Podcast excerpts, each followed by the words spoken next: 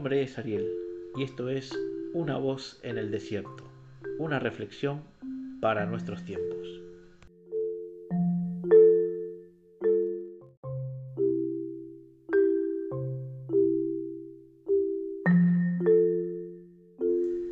La escritura aparece en el año 3000 a.C. Se cree que fueron los egipcios los primeros y otros pueblos más. Pero bueno, hay una discusión ahí, pero más o menos ese es el tiempo. Empieza con jeroglíficos y después a medida que va pasando el tiempo eh, se va perfeccionando más la escritura. Donde vemos un registro importante en la historia de la humanidad es en el pueblo de Israel, cuando Dios es el que escribe con su dedo las tablas, eh, otorgando los diez mandamientos para su pueblo, dejando así un precedente de la escritura. La evolución nos lleva a que la escritura surge para dar conocimiento, entretenimiento, testimonio de la vida humana, la historia. Em, eso se empieza a registrar tanto en piedra como en cuero o papiros para dar testimonio en el tiempo de lo que sucedió y de lo que habíamos aprendido. pasando el tiempo, nos adelantamos muchísimo más, eh, la escritura es el modo de comunicarse entre pueblos y naciones y continentes dejar registros eh, de, la, vida que ha pasado sobre la humanidad. En un momento surge el, periodismo, el periódico.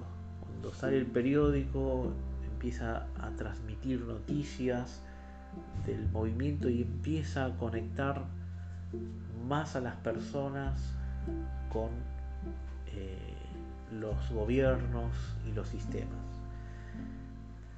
La escritura lleva también a que el individuo empiece a, aprender a leer, a tener conocimiento, a comunicarse de una forma visual con los demás.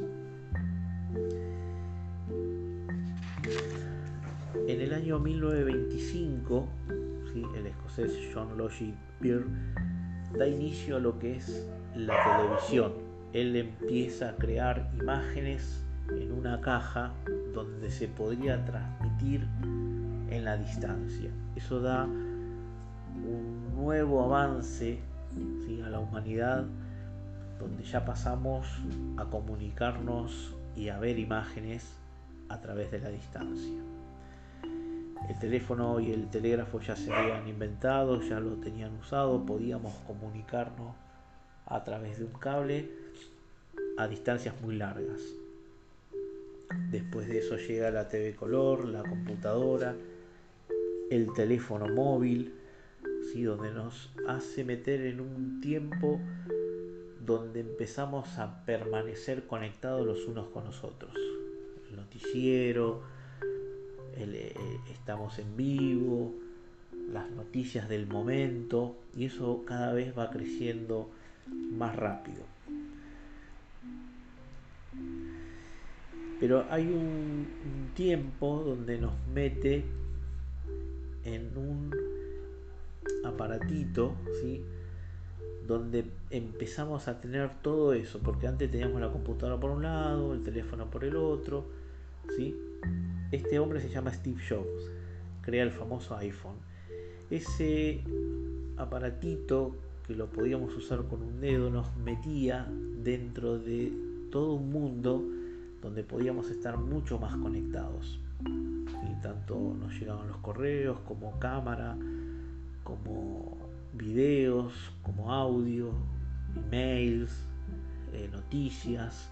Nos metió en un aparato pequeño muchas eh, posibilidades y nos abrió un nuevo camino hacia un mundo mucho más moderno.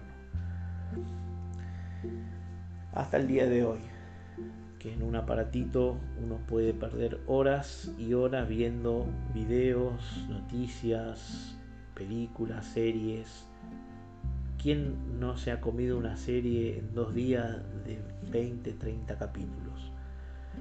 Em, ¿Quién no ha estado dos o tres horas con TikTok pasando una ventana, un video a cada rato? ¿Quién no ha pasado horas en Facebook, en Instagram? Eh, pasando constantemente videos, publicidades, lo que habla la gente, lo que dicen, noticias. Perdemos horas y horas conectados. Pero lo más importante y que hasta el día de hoy sigue estando es la oración. La oración es la manera en que nos comunicamos los unos con los otros. Cuando hablamos, transmitimos, conversamos. Pero hay una oración que es la que en principio de la humanidad siempre estuvo, que es la comunicación con Dios. Que el aparatito de hoy en día no nos haga perder esa comunión que deberíamos tener con nuestro Dios cada día. Que el primer día de la mañana no sea agarrar el celular y poder ver las noticias, los mails o todas las actividades que vayamos a hacer, sino que sea el momento en donde podamos reflexionar en oración hacia Dios, ser agradecidos y, por qué no, también pedirle cuando necesitamos.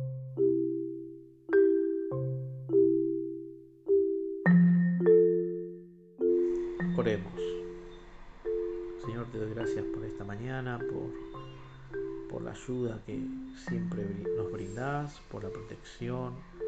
Sabemos que nuestra vida está en tus manos, que vos cuidás de nosotros eh, cada día, porque como dice tu palabra, el sol sale para justos e injustos. Tú eres un Dios bueno, bondadoso y de gran misericordia. La Biblia habla, da testimonio de tu carácter, de tu persona, de quién sos vos, Señor.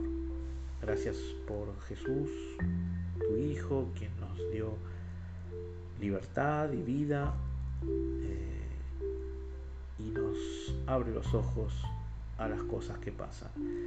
Gracias porque esa libertad la gozamos en la tranquilidad de nuestra, de nuestra mente, de nuestro corazón, que no nos hace perturbar qué vamos a comer mañana o de qué vamos a vivir hoy o qué nos vamos a vestir, sino que tú nos enseñas a vivir que lo más importante es la vida y no las cosas que nos rodean.